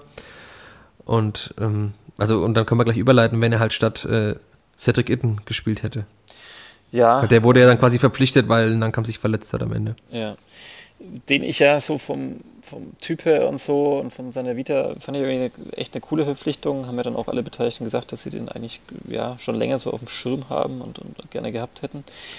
Ähm, ja, gilt ein bisschen das, was wir jetzt schon bei manchen Spielern gesagt haben, in, in einem richtig funktionierenden Team, ähm, in einer Mannschaft, die, die vielleicht mehr Erfolge gefeiert hätte in so einer Hinrunde, ähm, und vielleicht auch noch einen anderen Stil etwas spielen würde, kann man sich gut vorstellen. Aber du hast es, glaube ich, in der letzten Folge hier schon erwähnt, die Situationen, wo man wirklich so offensiv war, dass dann die Flanke kam und man wirklich sehr in Tornähe schon, schon war und, und Cedric Itten sich da positionieren konnte, die waren einfach wahnsinnig selten. Also so er dann seine Tore erzielt, ähm, aber das waren halt dann oft Momente, ja, ähm, bei den Bayern, da hatte ich das Gefühl, da hatten die Bayern schon ein bisschen abgeschalten und äh, gegen Frankfurt war man halt wirklich dann mal tatsächlich so, so, so offensiv dabei und, und konnte. Es war ein Eckball. Mal, es, war, es war ein Eckball, aber man war halt überhaupt mal in so einer Phase, dass man das auch sich sozusagen so erarbeitet hat und diesen Druck dann da aufgebaut hat. Ähm, aber ähm, ansonsten, ja, äh, ist er vielleicht, weiß ich nicht, ähm, mein klar, Schweizer Liga, schottische Liga, weiß man auch immer, das sind jetzt nicht die Premium-Ligen in Europa. Da kann man vielleicht leichter glänzen, als man es dann in der Bundesliga tut. Ja, ich glaube halt einfach, dass er nicht in das Spielprofil der Spielvereinigung passt und in die Philosophie.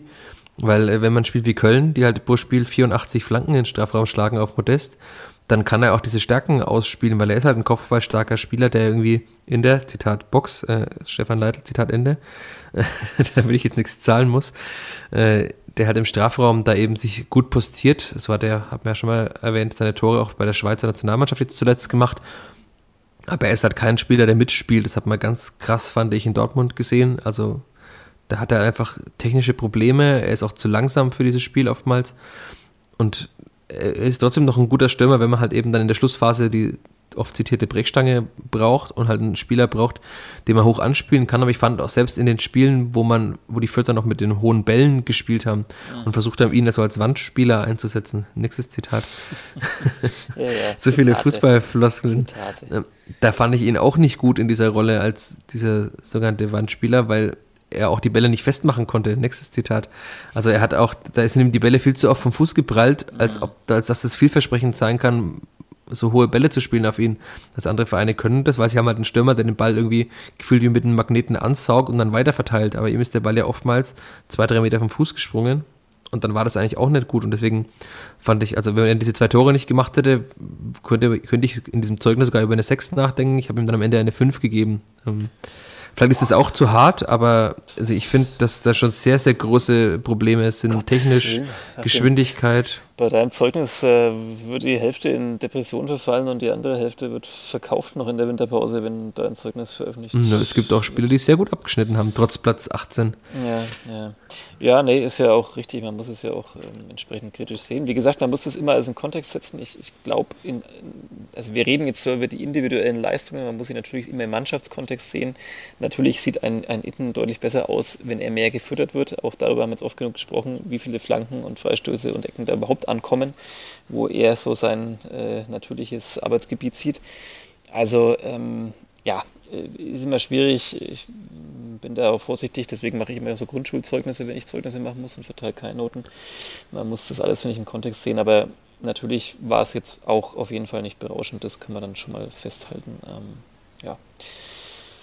Dann sind wir die Neuzugänge durch. Ähm, Du hast es ein paar Mal auch anklingen lassen, wer vielleicht gehen muss, soll in der Winterpause. Wir haben Fein, wir haben die Überlegung, ob äh, Nils Seufert verliehen wird. Ähm, wir haben Hans-Nuno Sapai, dessen Vertrag ausläuft und der ja, sich in der Innenverteidigung versuchen durfte, im Mittelfeld versuchen durfte und es jetzt aber auch einfach nicht gepackt hat über die Zeit in seiner, in seiner Zeit in Fürth. Ich finde, man kann bei ihm halt, also ich habe großen Respekt vor diesem Spieler, weil der sich halt einfach immer, nächstes Zitat, in den Dienst der Mannschaft gestellt hat, als wenn er gebraucht wurde, hat er halt einfach alles gespielt, was er spielen sollte. Ja. Also er hat als Innenverteidiger gespielt, er hat als Sechser gespielt, genau, und also rein, rein in Sachen Einsatz und Leidenschaft kann man ihm da überhaupt keinen Vorwurf machen. Ja. Aber man muss schon auch sagen, dass es halt auch bei ihm nicht diese Fortentwicklung gibt, dass er irgendwie zum Bundesligaspieler reift. Klar, ist es schwierig, wenn man nicht so viel spielt, aber er ist halt, er ist schnell und er ist auch für seine Größe kopfballstark. Aber ich finde halt auch für einen Sechser zum Beispiel ist er auch nicht fußballerisch gut genug. Also mhm. er hat schon auch einen feinen Fuß, das sieht man auch ab und zu. Aber irgendwie so im Gesamtpaket, glaube ich, irgendwie, es reicht halt nicht. Und dafür ist es halt auch, also ich glaube in der zweiten Liga jetzt würde er wahrscheinlich spielen, wenn die Förder in der zweiten Liga geblieben wären. Aber jetzt in der Bundesliga auf keinen Fall. Und ich glaube auch, hat er jetzt auch die Verträge von Christiansen und Griesbeck laufen länger, hat jetzt auch keine Chance in der, in der nächsten Saison zu spielen. Deswegen finde ich es leider so schade. Es ist auch gut, äh, gut, äh, sagen wir mal, folgerichtig die Option da jetzt auch nicht zu ziehen und ihn zu verlängern, sondern halt einfach eben zu sagen, such dir gerne einen neuen Verein, danke für alles und Ciao. Mach's gut. ja, so hart ist das Business. Ähm, ein Spieler, der ja auch abseits des Feldes, auch da hast du eine schöne Seite 3 geschrieben, diese Hinrunde, der ja auch, ja, wie soll man sagen, auch viele andere äh, im weiteren Sinne soziale, gesellschaftliche Qualitäten mitbringt. Ähm, aber trotzdem gilt es ja am Ende jetzt hier die, die Leistung auf dem Platz zu bewerten und die reicht halt wohl zumindest aktuell nicht aus.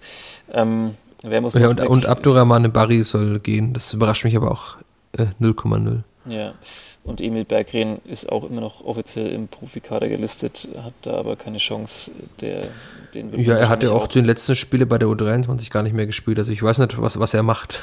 Ja, Wenn man ihn auf Instagram folgt, dann ist er manchmal Schach spielen, aber was er sonst macht, weiß ich nicht. wäre das noch eine Zukunft, aber ähm, ja, ganz im Ernst, da, da, wird man natürlich wahrscheinlich auch jederzeit ihm äh, nichts in den Weg stellen, sondern sagen, wenn jemand anklopft und Interesse hat, Wobei das natürlich da tatsächlich, also stelle ich mir ultra schwierig vor, ich meine das jetzt ganz ernst ähm, äh, und, und nicht höhnisch oder sonst was, aber ähm, das ist schon schwierig, wenn du dann quasi in Fürth bei einem Verein, der jetzt erstmal vielen da draußen in der weiten Welt des Fußballs vielleicht nicht so viel sagt, ähm, dann da in die zweite Mannschaft versetzt wirst und eigentlich nicht mehr da spielst, Verletzungen, äh, Rückschläge, sonst wie. Äh, das ist wahrscheinlich schon wirklich schwer, da nochmal richtig ähm, woanders Fuß zu fassen. Okay, ähm, die Stunde ist durch. Wir sind das Aufgebot durchgegangen und vor allem die Neuzugänge, die im Sommer getätigt waren. Ähm, wir haben die ja, ein, zwei, drei guten Verpflichtungen genannt. Die anderen hat man auch heraushören können, ohne dass wir da jetzt nochmal ein List, äh, Ranking dafür hätten machen müssen. Ähm, Wunschelf müssen wir jetzt mal noch schnell hier durchprügeln. Welches System würdest du denn spielen lassen überhaupt? Ich glaube, dass dieses 4-3-3, was die Vierter in den letzten Wochen öfter gespielt haben, schon ihnen gut tut, weil man sowohl die Breite als auch quasi durchs Zentrum spielen kann. Also man kann das ja irgendwie durch schnelles Verschieben ganz gut hinkriegen. Sie haben gegen Union ja auch im 4-3-3 gespielt und das war dann sehr kompakt, sehr eng. Aber man kann da auch schnell wechseln, indem Jimmy Leveling nach außen zieht zum Beispiel und über Außen spielen. Also ich glaube, das passt der Mannschaft gerade ganz gut so. Also ich bin immer noch großer Fan des 4-4-2 mit der Raute, aber da ist, glaube ich, finde ich Edro Willems immer noch ein bisschen zu defensiv dafür. Mhm. Und also, wenn ich mich festlegen müsste, dann in einem 4-3-3. Oder hast du eine, andere Wunschformation? Meine Wunschformation ist tatsächlich auch die Raute, gibt dir aber recht, und das wäre dann auch meine Alternative gewesen, dass vielleicht jetzt in der Bundesliga auf jeden Fall dieses 4-3-3 etwas mehr Kompaktheit bietet und gleichzeitig die Chance, ähm, ja, auch irgendwie schnell anzugreifen und dann eben dadurch auf jeden Fall so einen Platz für Jamie Leveling zu finden. Also ich komme dann drauf, wenn ich meine, ich habe es als Raute erstmal angeordnet, aber da wird es dann immer schwierig, Jamie Leveling unterzubringen. Also ähm, ja, ich, ich kann ja mal bei mir durchgehen. Ähm, Burchard steht im Tor. Ähm, außer man will da jetzt dann wirklich schon auf die Zukunft setzen, dann, dann muss man nur mal drüber nachdenken, aber er ist für mich jetzt erstmal die, die klare Nummer eins ja, wenig überraschend habe ich dann, dann Viergeber und Bauer in der Innenverteidigung, habe Mayhöfer auf der Rechtsverteidigerposition. Ähm, und ja, dann habe ich es ja schon gesagt, Willems bei mir, ich sehe da auch nicht so die Zukunft und ich denke immer, habe ich ja auch schon oft hier erwähnt im Podcast, ich denke dann immer so, man muss dann auch perspektivisch denken. Also wenn man wieder runtergeht, wer spielt dann da, will man dann auch wieder eher jünger aussehen. Und ich finde halt, wenn man daran denkt, dann muss man eigentlich Luca Itter die Chance geben. Ich meine, er war jetzt. Aber er ist ja auch nur geliehen. Er ist auch nur geliehen, aber ähm, das kann ja dann auch was Längeres werden. Ähm, nur muss man ihn dann halt wirklich da mal richtig, richtig einspielen lassen. Und ich glaube, dass er das, was wir vorhin angesprochen haben mit dem Offensivverteidigen, äh, besser kann ähm, als Willems und halt eben noch jünger ist. Und dann, dann muss man halt sagen, okay, dann, dann lieber vielleicht ihm die Chance geben, ihn auch die Fehler machen lassen, die passieren werden, die jetzt aber vielleicht auch nicht mehr so ganz tragisch sind in, in der Runde. Und dann ist er dafür aber auf einem ganz anderen Niveau, wenn man vielleicht äh, verlängert und äh, in, der, in der zweiten Liga mit ihm antritt. Ähm, das wäre so meine Idee. Oder ähm, natürlich der Ansatz auch noch, oder man findet tatsächlich im Winter noch mal jemand, wo man sagt, okay, ähm, der hat mehr Perspektive als Willems ähm, und er ist nicht nur geliehen von irgendwem und den bauen wir jetzt auf, muss ja nicht vielleicht von Beginn an ran, äh, kann ja sich da erstmal warm werden mit der Mannschaft im Verein und dem neuen Umfeld und dass man ihn dann aber ab Mitte der Rückrunde im Prinzip dahin stellt und ihn ja, einspielen lässt. Ja, ich gebe dir, damit wir nicht unnötig in die Länge ziehen, mit äh, bei dieser ersten, die ersten fünf quasi, der ersten elf. Mhm. Ich würde nur äh, Willems auf links weiter spielen lassen, weil ich finde, dass seine sogenannte Formkurve nach oben geht. Mhm. Und ich fand ihn auch gegen Augsburg äh, sehr gut auf der Position. Und wenn er das konservieren kann und weiter so spielt, glaube ich, dann ist er auch äh, für einen Tabellenletzten, die die für der lange sein werden, vielleicht bis zum 34. Spieltag, ja, ein guter Linksverteidiger. Mhm. Na gut, okay. Ja, ich habe, wie gesagt, die Raute auf meinem Zettel, habe Christiansen auf der 6, Seguin auf der Halbposition, äh, vorne ähm, Tillmann und ja, weil ich ihn dann. Ja, da fehlt ja in der Raute einer, da brauchst du ja zwei Achter auf, auf den Halbpositionen. Genau, kommt auf der anderen Ach Außenposition, auf der Achterposition, äh, kommt dann eben, weil ich ihn drin haben will, Leveling. Ähm, ist nicht so richtig seine Position, Puh. aber ähm, äh, vielleicht, und ich glaube, die Idee gab es ja schon auch so ein bisschen, ihn da vielleicht hinzubringen. Vielleicht klappt es ja noch, ich meine, er hat jetzt einige Einsätze gehabt, ähm, vielleicht äh, kann man ihn dafür hinkriegen für diese Rolle ähm, und hätte dann von dann eben Gutter und Nielsen drin. Beim 4-3-3, wie gesagt, wird es natürlich ein bisschen leichter. Da könnte man dann vielleicht Christiansen, Seguin, Tillmann spielen lassen auf diesen drei defensiveren sozusagen oder Mittelfeld und hätte dann ähm, nochmal drei mit eben ja, äh, Nielsen in der Mitte und ähm, Herr Gotha und, und Ebeling auf den Außenpositionen. Es ist witzig, weil äh, jetzt hast du mir genau meine Wunsch-Elf vorweggenommen, denn das war genau die Elf, die gegen äh, Augsburg gespielt hat. Also ich mhm. finde, das ist so, wie die da gespielt hat, diese Mannschaft, äh, außer halt, dass äh, Viergeber hinten verteidigt, äh, für mich die beste Elf bei der Spielvereinigung. Ja. Auch von den Fähigkeiten der einzelnen Spieler, wo sie am besten zur Geltung kommen. Ja. Also man kann dann natürlich irgendwann überlegen, ob dann mal, also der erste Wechselspieler ist dann wahrscheinlich schon irgendwann dann, wenn Green wieder aufsteigende Form hat, oder halt dann äh, Duziak für Seguin zum Beispiel oder für Tillmann. Aber also man kann auch viel Schlechtes über Paul Seguin sagen, dass ich echt schwer getan habe in der Saison. Aber ich finde, wenn andere gespielt haben, hat es sich immer wieder gezeigt, warum er halt dann sonst äh, gespielt hat. Ja. Ja, und mh, mm, klar, der Wunschelf meines, meines Herzens äh, ist immer Hans-Nuno Sapai und Dixon Abiyama drin. Ähm, aber Abiyama vielleicht weiterhin eine gute Alternative, wenn man vielleicht wirklich mal auf Konter spielen kann, was man halt fast nie kann, weil man selten so in Führung ist und so ein Spiel quasi bis dahin dominiert hat, dass man dann sagt, okay, und jetzt, jetzt spielen wir defensiv und es bieten sich die Räume. Ähm, dafür ist er natürlich weiterhin, glaube ich, ein guter Spieler. Und ja, ähm, ansonsten sehe ich tatsächlich auch nicht jetzt die Alternativen, die sich aufdrängen. Wie gesagt, Griesbeck haben wir jetzt dann beide nicht so wirklich drin, wenn der aus der Innenverteidigung rausfliegen würde. Ist natürlich interessant, weil den will man wahrscheinlich schon eigentlich haben auf dem Platz ähm, als Spielvereinigung, aber muss man halt dann gucken, wo stellt man hin. Und ja, man kann natürlich dann in dieses 4-2-3-1 switchen, aber da müsste dann eigentlich schon Christiansen den offensiveren Part spielen und das sehe ich einfach gerade gar nicht. Und es wäre total vermessen zu sagen, Christiansen muss auf die Bank. Also nach den Eindrücken jetzt in den letzten Wochen ja. muss er ja auch spielen. Ja, Dann kann man höchstens noch sagen, äh, dass äh, Christiansen quasi ein bisschen diese offensivere Rolle spielt und halt statt Seguin spielt. Aber das sehe ich genauso wenig, weil äh, Stefan Neidl ja auch sagte, wenn Paul Seguin äh, fit ist, dann spielt er bei ihm auch immer, quasi wie ja. Müller spielt immer und so weiter. Ähm, also da kann man natürlich auch drüber streiten, ob so eine Garantie oder eine Einsatzgarantie für einen Spieler jetzt so gut ist. Also er hat ja auch schon einige schlechte Spiele gehabt.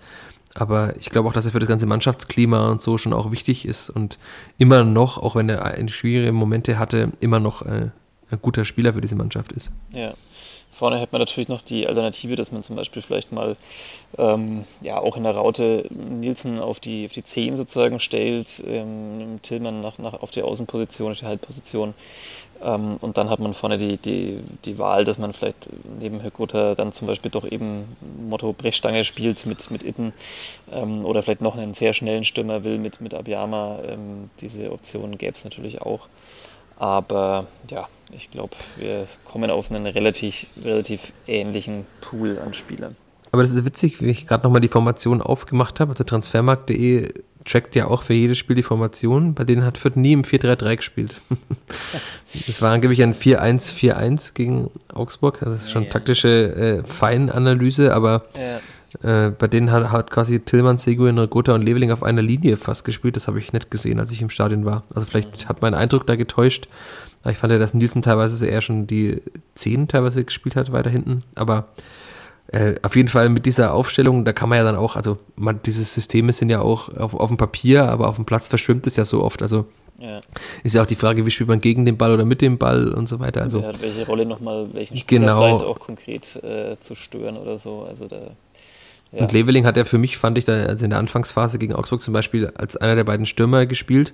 Da spielt man ja eigentlich zentraler, aber er ist ja oft trotzdem nach außen gezogen, weil es einfach sein natürliches Habitat ist, da außen quasi äh, auf Jagd zu gehen, den Ball und dann nach vorne zu treiben. Also da, da kann man dann ja auch immer nach außen schieben und so weiter. Also, ja. ich glaube, das ist auch für die Rückrunde, es wäre ja auch komisch jetzt zu sagen, ich will so stabil sein wie in den letzten drei Spielen und dann aber mit ganz anderen Spielern und einer ganz anderen Formation zu spielen. Das macht ja keinen Sinn. Da ist noch die Frage, glaubst du, es geht jemand außer denen, über die wir schon geredet haben, weil sie aus Leistungsgründen sozusagen gehen sollten? Ähm, glaubst du, ein Spieler hat sich so aufgedrängt, dass jetzt da jemand kommt und sagt, was weiß ich, jetzt, jetzt ist der Zeitpunkt vielleicht mal um ein Labeling da rauszukaufen oder irgendwen anders? Naja, ich, das Problem ist, glaube ich, daran, dass äh, es immer Vereine geben wird, die sagen, wie sieht's denn aus? Ich hätte gern den, den Spieler, aber als Fürth wäre man ja dumm zu sagen, ich gebe jetzt Leveling oder Tillmann zum Beispiel, also die beiden Spieler, die da wahrscheinlich dafür in Frage kommen, ich gebe die jetzt frühzeitig ab. Also erstens mal ist es, glaube ich, für die Spieler nicht gut. Aber frühzeitig die, heißt natürlich mehr Geld als später dann irgendwann. Ja, aber die Wintertransferperiode ist ja auch nicht so, dass man da so viel Geld einnimmt. Also es ist, glaube ich, schon so, dass man im Sommer mehr Geld verdienen kann und die beiden haben ja auch noch langfristige Verträge. Also äh, in Anführungszeichen, Tilmer hat dann noch, gibt es eine Option auf seinem Vertrag, der läuft ja aus, aber die Vierter werden diese Option auf jeden Fall ziehen. Das heißt, die ist ja mindestens noch eineinhalb Jahre da. Und Rashida Susi möchte auch gerne langfristig mit ihm verlängern, das hat er auch schon gesagt. Und dann ist es, glaube ich, schon äh, richtig zu sagen, die bleiben jetzt einfach alle da, außer es kommt halt irgendein englischer Verein und sagt, ja, Jamie Leveling ähm, ist the best for Premier League und ich gebe euch äh, sechs Millionen oder sieben. Aber das wird auch nicht passieren, glaube ich, im Winter jetzt. Dafür hat er jetzt auch nicht, also er war schon gut, aber er hat schon auch noch einige Defizite. Ne? Es ist nicht so, dass er der Spieler ist, der da jetzt dauerhaft alles in Grund und Boden spielt. Ja, dazu kommt natürlich auch halt die aktuelle Lage, die immer unkalkulierbar ist, wie viel Zuschauereinnahmen man irgendwie hat. Ähm, und deswegen werden sich wahrscheinlich auch generell viele Vereine zurückhalten, die vielleicht früher mal großzügiger gesagt hätten, da habt ihr den Batzen Geld ähm, und keine Ahnung, das ist mal so ein Invest in die Zukunft bei uns. Wir schauen uns den mal an und wenn es halt nichts wird, naja, dann verleihen man halt weiter oder, oder verkaufen ihn wieder. Ähm, das ist halt gerade, sind die Zeiten auch nicht mehr ganz so, dass da so sehr mit dem Geld um sich geschmissen wird. Ja, in ja. England vielleicht schon, aber ja, ich glaube jetzt nicht. Also da gibt es schon auch Spieler, die um einiges besser sind als er. ich kann mir gut vorstellen, dass Leveling tatsächlich und Tillmann im Sommer Angebote bekommen, auch in der Bundesliga zu bleiben, für den äh, wahrscheinlichen Fall, dass die Vierter absteigen. Aber ich kann mir. Entschuldigung. Jetzt, ich, jetzt, jetzt lassen die Kräfte das, nach zum Jahresende. Die Abwehrkräfte lassen nach. nee, das war, weil ich, weil ich das Wort Abstieg in, in den Mund genommen habe, deswegen ja, ich glaube auch, musste gleich mal, mein der, Körper hat gleich rebelliert. Der Kleeblatt-Rachegott hat da gleich äh, zugelangt. Ja, es äh, ist aber vielleicht jetzt ein gutes Zeichen, um jetzt langsam zum Ende zu kommen. Ich habe mich ja auch echt leer gequatscht jetzt in diesem Jahr ähm, äh, und werde jetzt hier so langsam aus diesem Podcast hinausschleichen, aber wir sollten jetzt nicht ausgerechnet die letzte Folge ohne eine Top 3 und einen Moment der Woche auskommen lassen. Ähm, was machen wir denn da noch? Hast du dir inzwischen eine Top 3 ähm, überlegt, mit der du mich quälen willst, wo ich jetzt spontan sein muss? Was machen wir da, sagt er, und dann hört er einfach auf zu reden.